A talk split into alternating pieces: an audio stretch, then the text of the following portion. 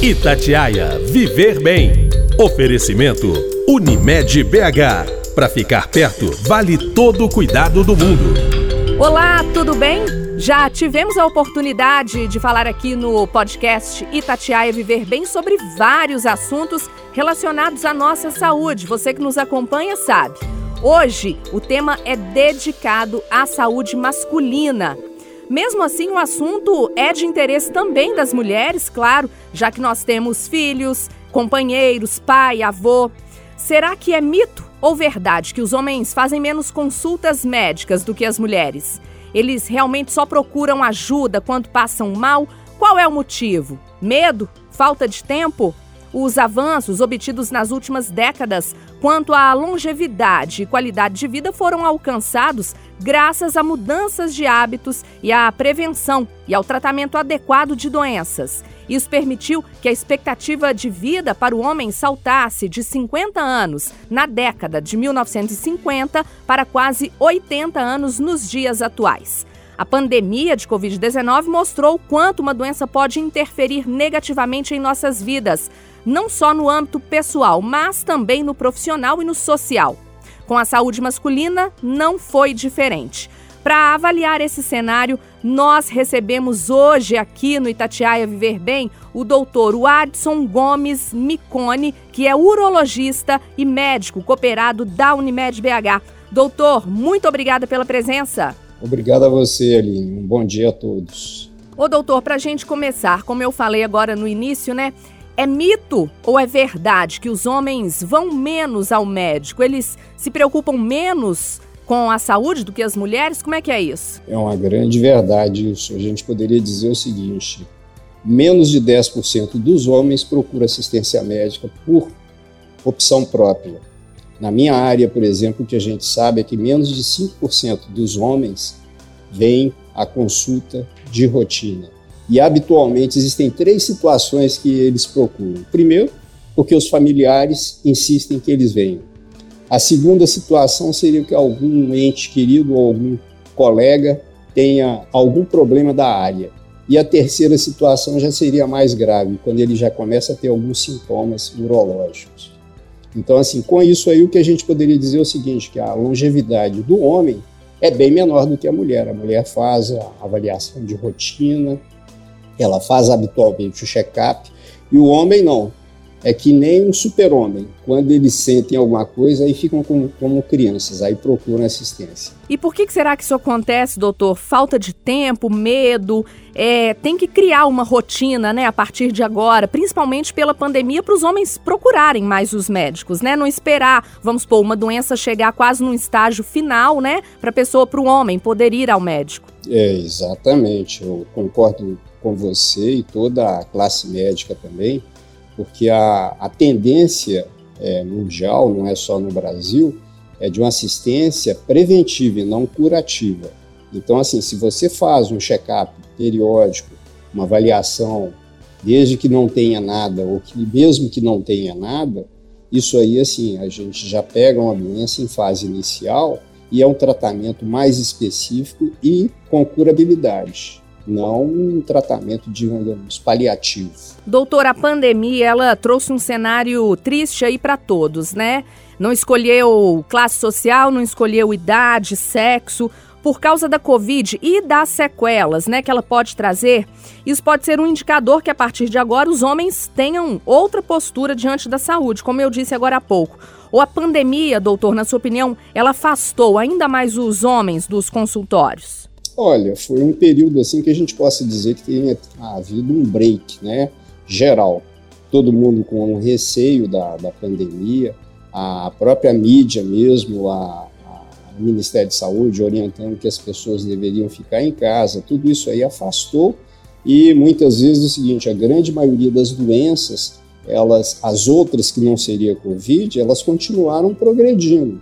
Então, assim, foi uma, uma maneira de, de fazer com que todos nós repensássemos, inclusive, com a saúde. É igual você falou, sequelas, é, grupos de risco e que já teriam doenças prévias. Então, assim, se você fizer uma avaliação periódica, um check-up, muitas vezes assim você não vai ter nenhuma comorbidade ou nenhuma doença adicional que poderia desencadear uma predisposição a qualquer outro tipo de doença, assim como a Covid. O doutor, e qual ou quais né, as doenças que mais matam homens aqui no Brasil? Aqui no Brasil, no mundo inteiro, primeiro as doenças cardiológicas, né?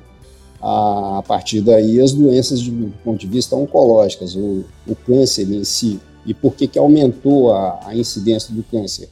Primeiro que aumentou a longevidade do homem. Ele, antes ele morreria com 45, 50 anos de idade, e o que a gente sabe que normalmente a, a questão oncológica é uma doença degenerativa e pega pessoas com a fase mais avançada de, de idade.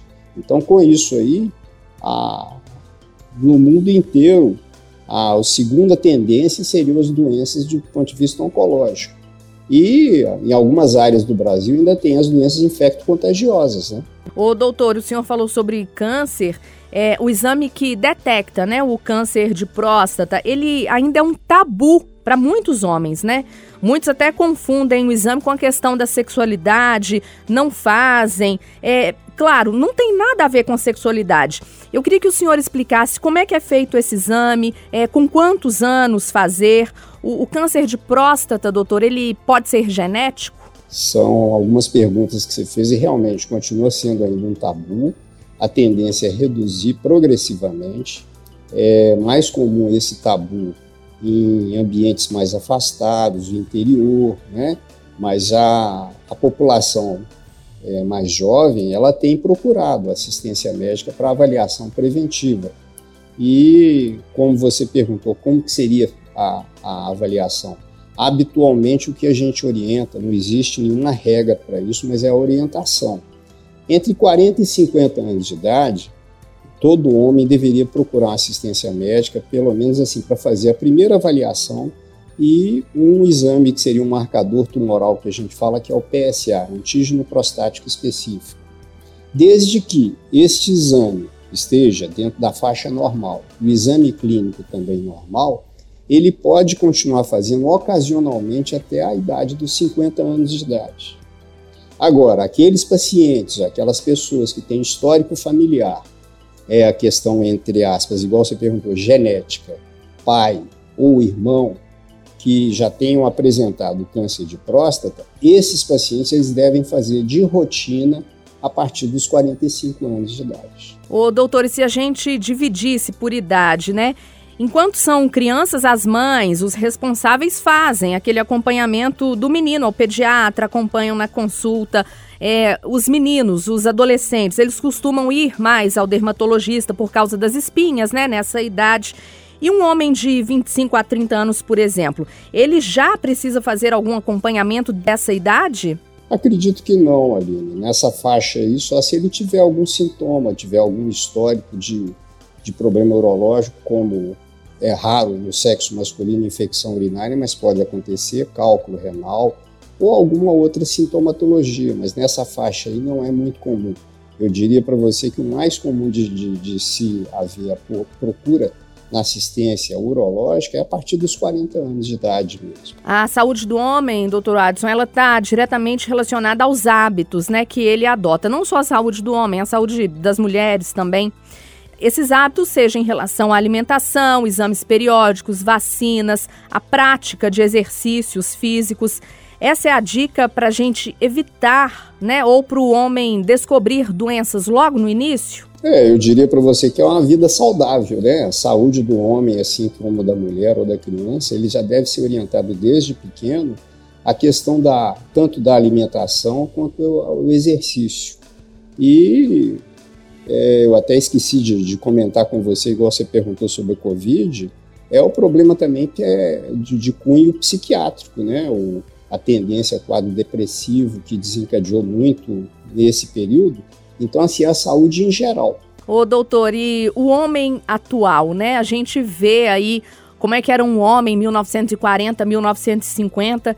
Esse agora de 2020, ele já vem mudando, ele vem é, deixando né, os sentimentos mais à flor da pele. Os homens mais velhos, eles falavam que homem não chora, né? Só que hoje em dia o homem já chora, já demonstra sentimento. Foi-se o tempo que ele era ali considerado um machão, né, doutor? é uma grande verdade. Essa questão de homem não chora era igual minha mãe comentava: homem que chora, mulher que jura, é mentira pura. Mas isso é, eu posso dizer que não é a realidade, nem hoje, eu acho que nunca. Né? Ô, doutor, a paternidade né, também ajudou o homem a, a participar mais desse momento, né? Que é ter um filho. Hoje em dia não é só obrigação da mulher. O senhor acompanha aí alguns pais que participam, trocam fralda, dão banho. Olha, Aline, isso aí é a mudança dos tempos, né? Foi a, o tempo, a década de 50, 60, em que a, a mulher, por exemplo, ela era dona de casa e que quando ela fazia um, um curso, digamos assim, secundário, ela seria professora no máximo.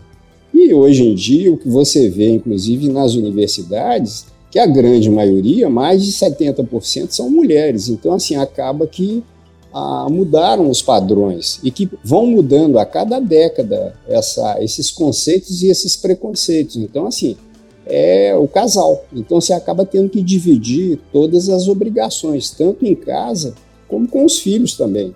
Então, assim, não é obrigação da mulher. E, inclusive, o que a gente vê hoje em dia é que a, a mulher, como profissional, ela acaba tendo um, um peso muito grande, porque ela é profissional, é mãe e é dona de casa. Então, assim, fica difícil. E esqueci de comentar que ainda é esposa, né? Então, tudo isso aí pesa. Eu acho que a, a, a tendência realmente assim, é dividir. É questão racional, né? Ô doutor, em qualquer idade, é, o sexo, né? Ele é muito importante para o homem. Para as mulheres também, mas como a gente está falando da saúde masculina, um homem de 60 anos, o sexo para ele é tão importante quanto para um homem de 20, por exemplo, que está iniciando ali a vida sexual? Eu acredito que não. É, aos 60 anos de idade, ele já tem, por exemplo, um equilíbrio muito grande desse a questão do tabu do sexo. O sexo é importante, mas não é o essencial não é o, o mais importante em si. Muitas vezes, assim, um homem de 60 anos de idade, ele quer companhia, tranquilidade, quer aproveitar a vida também.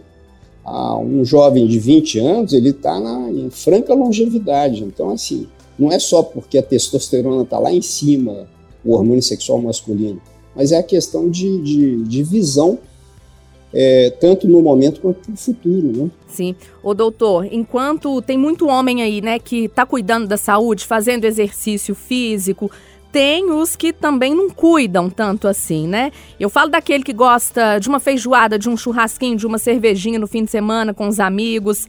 Aquele que tem aquela famosa barriguinha de cerveja, né, doutor? Essa gordura abdominal aí, ela é preocupante? É, ela é preocupante. Eu, eu não vou contraindicar, não vou, não vou proibir, eu acho que isso aí não é uma realidade. Eu acho o seguinte: todo homem deve se cuidar, tanto do ponto de vista físico como psicológico. E a saúde, a alimentação saudável é o mais importante hoje em dia. Não quer dizer que você possa sair da rotina uma vez ou outra. O que você não pode é tornar isso aí como se fosse uma rotina. Agora, se você toma, vai um churrasquinho, uma feijoada, uma cervejinha, por que, você não pode também praticar esporte? Ô, doutor, falando agora da área que o senhor atua, né, a urologia. É, quando é que um homem tem que procurar essa especialidade? O que, que a urologia trata? É, urologia é uma especialidade onde atua do ponto de vista clínico e cirúrgico, com rim, bexiga, ureter, que é o canal da urina, e a genitália masculina, né? Então, assim, nós atuamos com doenças renais, aquelas doenças principalmente que são cirúrgicas, cálculo renal, ah, muitas vezes infecção urinária, tumor renal, a questão de bexiga, próstata, que hoje em dia é o mais importante, é o carro-chefe, né? As doenças de próstata e as doenças sexualmente transmissíveis. Muitas vezes, assim, eu atendo pacientes aqui, tem uma uma, uma mulher no, no, na sala de espera e muitas vezes eles chegam e perguntam, mas doutor, o senhor atende mulher? Claro, a mulher tem cálculo renal, tem infecção urinária e tem tumores também. Então, assim, o urologista ele mexe nessa área toda. A diferença entre o urologista e o nefrologista, o nefrologista ele só mexe com doenças renais e que são aquelas doenças que desencadeiam a uma degeneração até a necessidade de uma hemodiálise.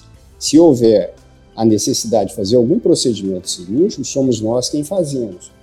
O, urologista, normalmente, eu, eu, acho que eu já comentei nessa, nessa avaliação, que todo homem ele deve começar procurar um urologista a partir dos 40 anos de idade, que rotineiramente a partir dos 50 mesmo. Ô, doutor, nos seus atendimentos aí, né, no, nos hospitais, na clínica, o senhor percebe é, que houve um aumento de homens com tumor na próstata? Sim, eu posso dizer que sim, mas não é só porque aumentou a incidência do tumor de próstata, não. Houve uma melhora tanto no, no diagnóstico por imagem, como alguns outros elementos, como eu, igual eu comentei com você, do, do marcador tumoral PSA. Se nós formos avaliar, por exemplo, da década de 80 para baixo e hoje, a incidência dos tumores de próstata tem sido muito grandes e muitas vezes são tumores que são em fase inicial ou que a gente fala, um tumor que tem um desenvolvimento loco regional. Então, se eu for descrever na década de 80 que era um tumor em fase inicial, hoje provavelmente seria um tumor loco regionalmente mais avançado. As doenças sexualmente transmissíveis, eu acho que com a questão da promiscuidade, a liberação sexual, ela aumentou muito.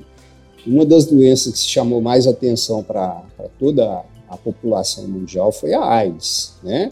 E que anteriormente a isso, o, o urologista, na década de 50, 60, ele era considerado como um médico que tratava de doenças venéreas e que hoje em dia nós até mudamos o conceito de doenças sexualmente transmissíveis. Então, assim, elas continuam aparecendo e a questão da promiscuidade, né? A liberação sexual, a questão de múltiplos parceiros, a própria situação de não uso de preservativos, né? Tudo isso aí desencadeia e são as doenças em si são as uretrites, que são a, a, o mais comum que todo mundo conhecia, que era a gonorreia, né?